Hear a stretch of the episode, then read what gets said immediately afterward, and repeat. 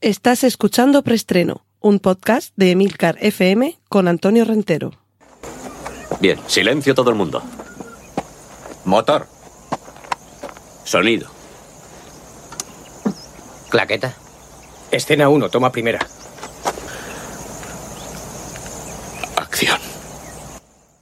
Saludos y bienvenidos a una nueva temporada de preestreno aquí en Emilcar FM. Después de una merecida pausa estival, regresamos con más ganas que nunca de ponernos al día de las últimas noticias de cine y series de televisión. Recordad que en las notas del podcast podréis encontrar los enlaces a los contenidos audiovisuales que mencione a partir de ahora. Y vamos ya con nuestra primera sección, la sección de noticias de cine. Cortinilla de estrella y... Y es que Christopher Nolan se ha marchado de su hasta ahora habitual estudio, Warner, para comenzar a trabajar con Universal. Básicamente las, eh, las, diferencias han tenido que ver con sus exigencias, que ya para cada uno serán más o menos eh, justificadas o injustificadas, en cuanto a porcentaje de ingresos y sobre todo a la, mm, lo que se llama la ventana de exhibición, que es ese lapso de tiempo que habitualmente se deja pasar entre un estreno en salas de cine y el estreno de esa película en plataformas de streaming, en venta, en alquiler, en vídeo bajo demanda o en plataformas, en cadenas de televisión. Eh, seguro que os habréis dado cuenta que durante esta pandemia ha habido más de una y más de dos y más de 100 películas que no se han estrenado en cines, algunas de ellas se han estrenado directamente en plataformas de streaming, otras muchas se han pospuesto en la fecha de su estreno. Otras han tenido un estreno simultáneo, el mismo día que llegaban a los cines se podían ver también en plataformas de streaming, pagando una cantidad aparte o incluido en el precio de la suscripción. Y en el caso concreto de Christopher Nolan, que él lleva muchos años insistiendo en que sus películas están hechas para verse en cines sin artificios de 3D, pero sí que le gusta más el formato IMAX, un formato de mucho mayor tamaño que los 35 eh, y 70 milímetros más o menos habituales. Y, por ahí es por donde parece que puedan ir las principales diferencias creativas. Quiere que pase más tiempo entre el estreno en sala de cine y el estreno en plataforma de streaming. Y se ve que en Warner, cuya plataforma de streaming es HBO, no estaba muy por la labor. Así que su próxima película será ya con Universal y va a girar su trama en torno a Robert Oppenheimer, una de las cabezas pensantes, uno de los líderes científicos del proyecto Manhattan, que a mí como nombre de película ya me parece brutal. Eh, de hecho hay una serie, si no recuerdo mal, que se llama así, Proyecto Manhattan, y que va sobre lo que denominaba este nombre en código.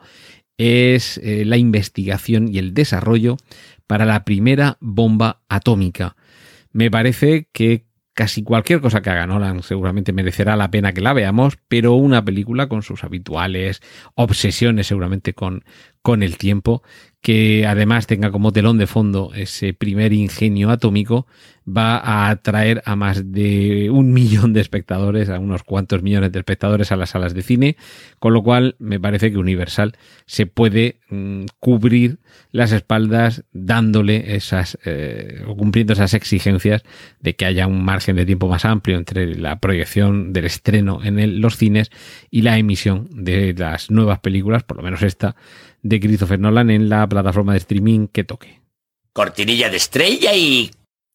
Eh, nos vamos ahora a la sección de remakes y secuelas con la descripción, que tampoco lo voy a hacer aquí para no desvelar mucho porque estas cosas se ven mejor, pero vamos, la descripción que nos hace el tráiler final y definitivo de Halloween Kills de la última entrega de esta longeva eh, franquicia, de esta saga, en la que de nuevo Michael Myers vuelve y además, además, con los supervivientes de algunas de las entregas anteriores. Tenemos desde luego el papel protagonista de una Jamie Lee Curtis que ya no es la adolescente que comenzó su carrera en esta saga, pero tenemos a Judy Greer, Andy Matichak, Will Patton, y Anthony Michael Hall, que son algunos de los actores más o menos conocidos que han ido pasando por las distintas entregas de este Halloween, que vuelve a tener algunas entregas, la verdad que un poquito más desquiciadas que otras, pero vuelve, vuelve a dar, yo creo que lo de siempre, lo que uno busca en una película de Halloween, y además en esta que se llama Halloween Kills, eh, Halloween Mata, me parece que es de lo más efectivo y yo no diría que será el colofón de la saga, yo creo que esto todavía tendrá alguna continuación más, pero bueno, detrás de esta película de Halloween Kills está Bloomhouse, eh, con Jason Blum ahí a, la cabeza, que es una de esas casas que en los últimos años ha revolucionado el mundo cinematográfico del terror.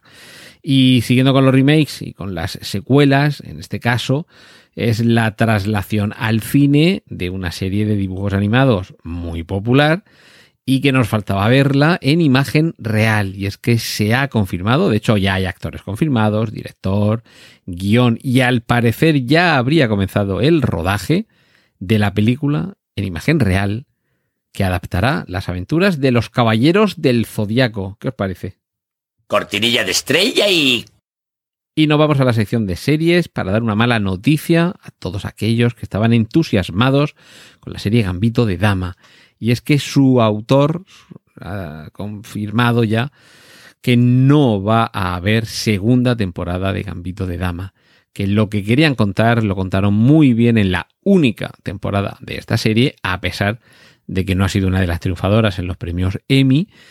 Y yo creo que también, aparte de, esa cuestión, de que realmente querían contar una historia, ya la han contado y por qué marear más la perdiz o darle más vueltas, seguramente es que la presión es mucha y es posible que no quieran tener un True Detective temporada 2. Que si la ves objetivamente e incluso si la ves sin haber visto la 1, te parecerá una temporada de una serie que no está nada mal pero claro, la comparación con la primera hace que se te caiga por completo. Ya digo, yo insisto, yo soy de los que defiende la temporada 2 de True Detective.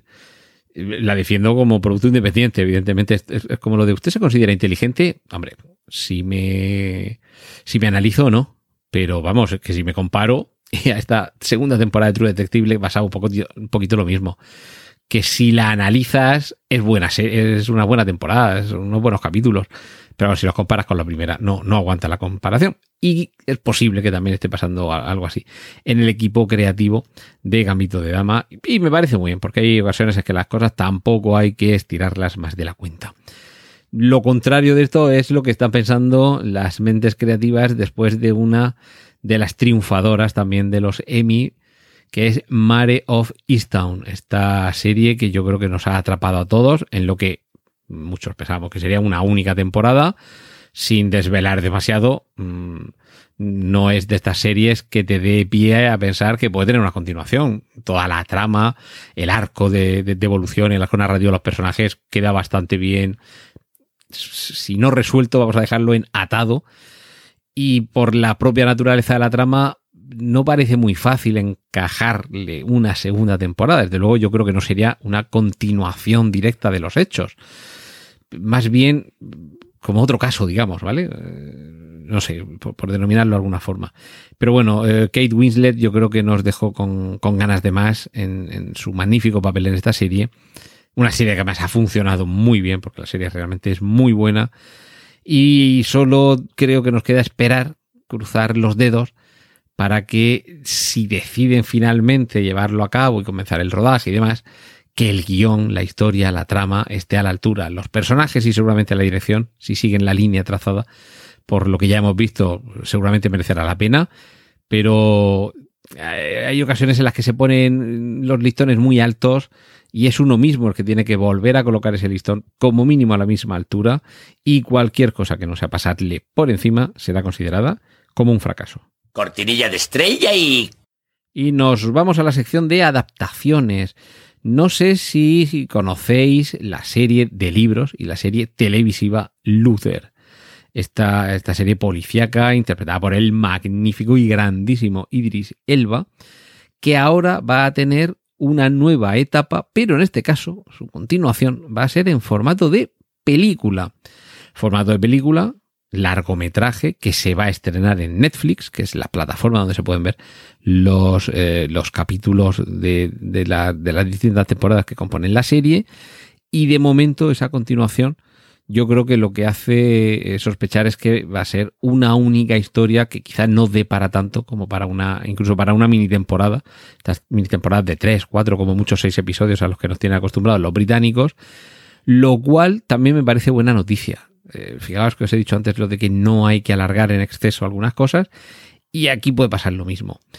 Eh, uno de los, eh, de, una de las incorporaciones a esta película, este largometraje de Luther, va a ser Andy Serkis, a quien muchos eh, conocimos por ser la cara, el rostro humano que había detrás de, del rostro de Gollum, que desde luego por su gestualidad va a pasar a la historia del cine, porque está detrás del César del planeta de los simios, del King Kong de las últimas entregas, y lo hemos visto también prestando su rostro a personajes de dibujos animados como en Tintín y el secreto del unicornio, pero también, por ejemplo, en el universo cinematográfico Marvel y en alguna otra película le hemos visto con su rostro real y demuestra ser, evidentemente, un gran actor. Así que en ese duelo titánico entre Idris Elba y Andy Serkis creo que vamos a tener un largometraje muy disfrutable para continuar con estas aventuras de Luther. Y continuando con Netflix, esta plataforma se ha hecho con los eh, derechos, y perdonad la literación, de la obra completa del autor Roald Dahl. Estamos hablando del padre de Matilda, de Willy Wonka. Eh, en fin, tenemos bueno, Charlie la fábrica de chocolate, evidentemente. Y, a partir de aquí, lo que vamos a tener va a ser en Netflix la creación de diversas adaptaciones de animación de las obras de, este autor, que yo creo que es celebradísimo y que en el cine, eh, por supuesto en la literatura, pero que en el cine ha tenido exitosas traslaciones. Y ahora con 16 títulos que son los que ha comprado Netflix por 100 millones de dólares, creo que durante los próximos años vamos a poder disfrutar de nuevas y seguro que fabulosas adaptaciones de la obra de este gran autor, del que yo, por cierto, os recomiendo, ya no sé si van a llegar ahí las adaptaciones de Netflix, sus relatos, sus libros, eh, cuentos de lo inesperado, eh, yo creo que son todos ellos dignos de llevarse a la pantalla, y de hecho algunos de ellos lo han sido, por Alfred Hitchcock, por ejemplo y en su, en su serie aquella de Alfred Hitchcock presenta y algún otro que seguro que eh, en alguna ocasión habéis leído en alguna recopilación de narraciones breves porque tiene unos relatos de verdad extraordinarios. Y no extraordinarios, pero sí fantásticos son los animales de este universo que creó J.K. Rowling cuando terminó su saga literaria de Harry Potter y que tan rico y atrayente era que dio lugar a la película criaturas fantásticas y cómo encontrarlas, que evolucionaba no sobre una novela ni un relato, sino a partir de un catálogo de bichos, un catálogo de criaturas. Pues bien, después de la segunda entrega de aquella Animales Fantásticos, Los Crímenes de Grindelwald, que era la segunda parte de Animales Fantásticos y dónde encontrarles, dónde encontrarlos, ahora vamos a tener una tercera parte en la que todos los actores principales vuelven a estar en el reparto, Eddie Redmayne, Catherine Waterstone, Dan Frogler, Ezra Miller, eh, y Yudlo. Y sobre todo Yudlo porque en esta ocasión el título, que ya lo conocemos, va a ser, atentos, redoble de tambores, por favor, Animales Fantásticos, los secretos de Dumbledore. Y ya podemos ir marcando una fecha en el calendario, sobre todo los Potterheads, los más eh, fans del universo de, de, la escuela de magia más famosa del cine y la literatura, de Hogwarts, porque llegará a los cines el 15 de abril del año 2022. Es decir, que nos queda nada, medio añito mal contado. Cortinilla de estrella y... Y me despido esta semana con una noticia, con, un, eh, con uno de estos avisos parroquiales que tanto nos gustan en preestreno y en Emilcar FM. Y es que gracias a los desvelos, a los cuidados, a la atención y al esfuerzo y sacrificio de Emilio Cano, Lord, Lord al líder, tenemos en Emilcar FM nuestro propio canal de Discord. Así que si queréis que hablemos a través de chat, de texto sobre cine, entrad en emilcar.fm barra Discord y ahí tenéis el canal preestreno que se estrena este jueves 23 de septiembre a partir de las 8 de la mañana, que es que es la hora a partir de la cual está disponible este podcast preestreno. Así que eh, si, si, llegáis a tiempo ya podréis ver mi saludo dándoos la bienvenida y os, os invito a participar de este canal, insisto, emilcar.fm barra Discord y si tenéis la, eh, aplicación Discord eh, instalada, ya sabéis, buscáis emilcar.fm y ahí tendréis, por cierto, acceso a algunos otros canales. O sea que yo aquí he venido a hablar de mi libro y os dejo también que tengáis ahí la sorpresa de qué otros canales de la red de podcast Emilcar FM están disponibles. Ojo, y los que se irán eh, uniendo con el paso del tiempo. Y, y, ya digo, yo estaré ahí pendiente para que podamos tener conversaciones eh, cinéfilas y si así os lo parece, ahí nos encontraremos. Así que la semana que viene regresamos aquí en el podcast, en preestreno, y mientras tanto, insisto, emilcar.fm barra Discord, y ahí tenéis el canal preestreno. Un saludo de Antonio Rentero. ¡Y corten! Gracias por escuchar preestreno. Puedes contactar con nosotros en emilcar.fm barra preestreno, donde encontrarás nuestros anteriores episodios. Genial, la positivar.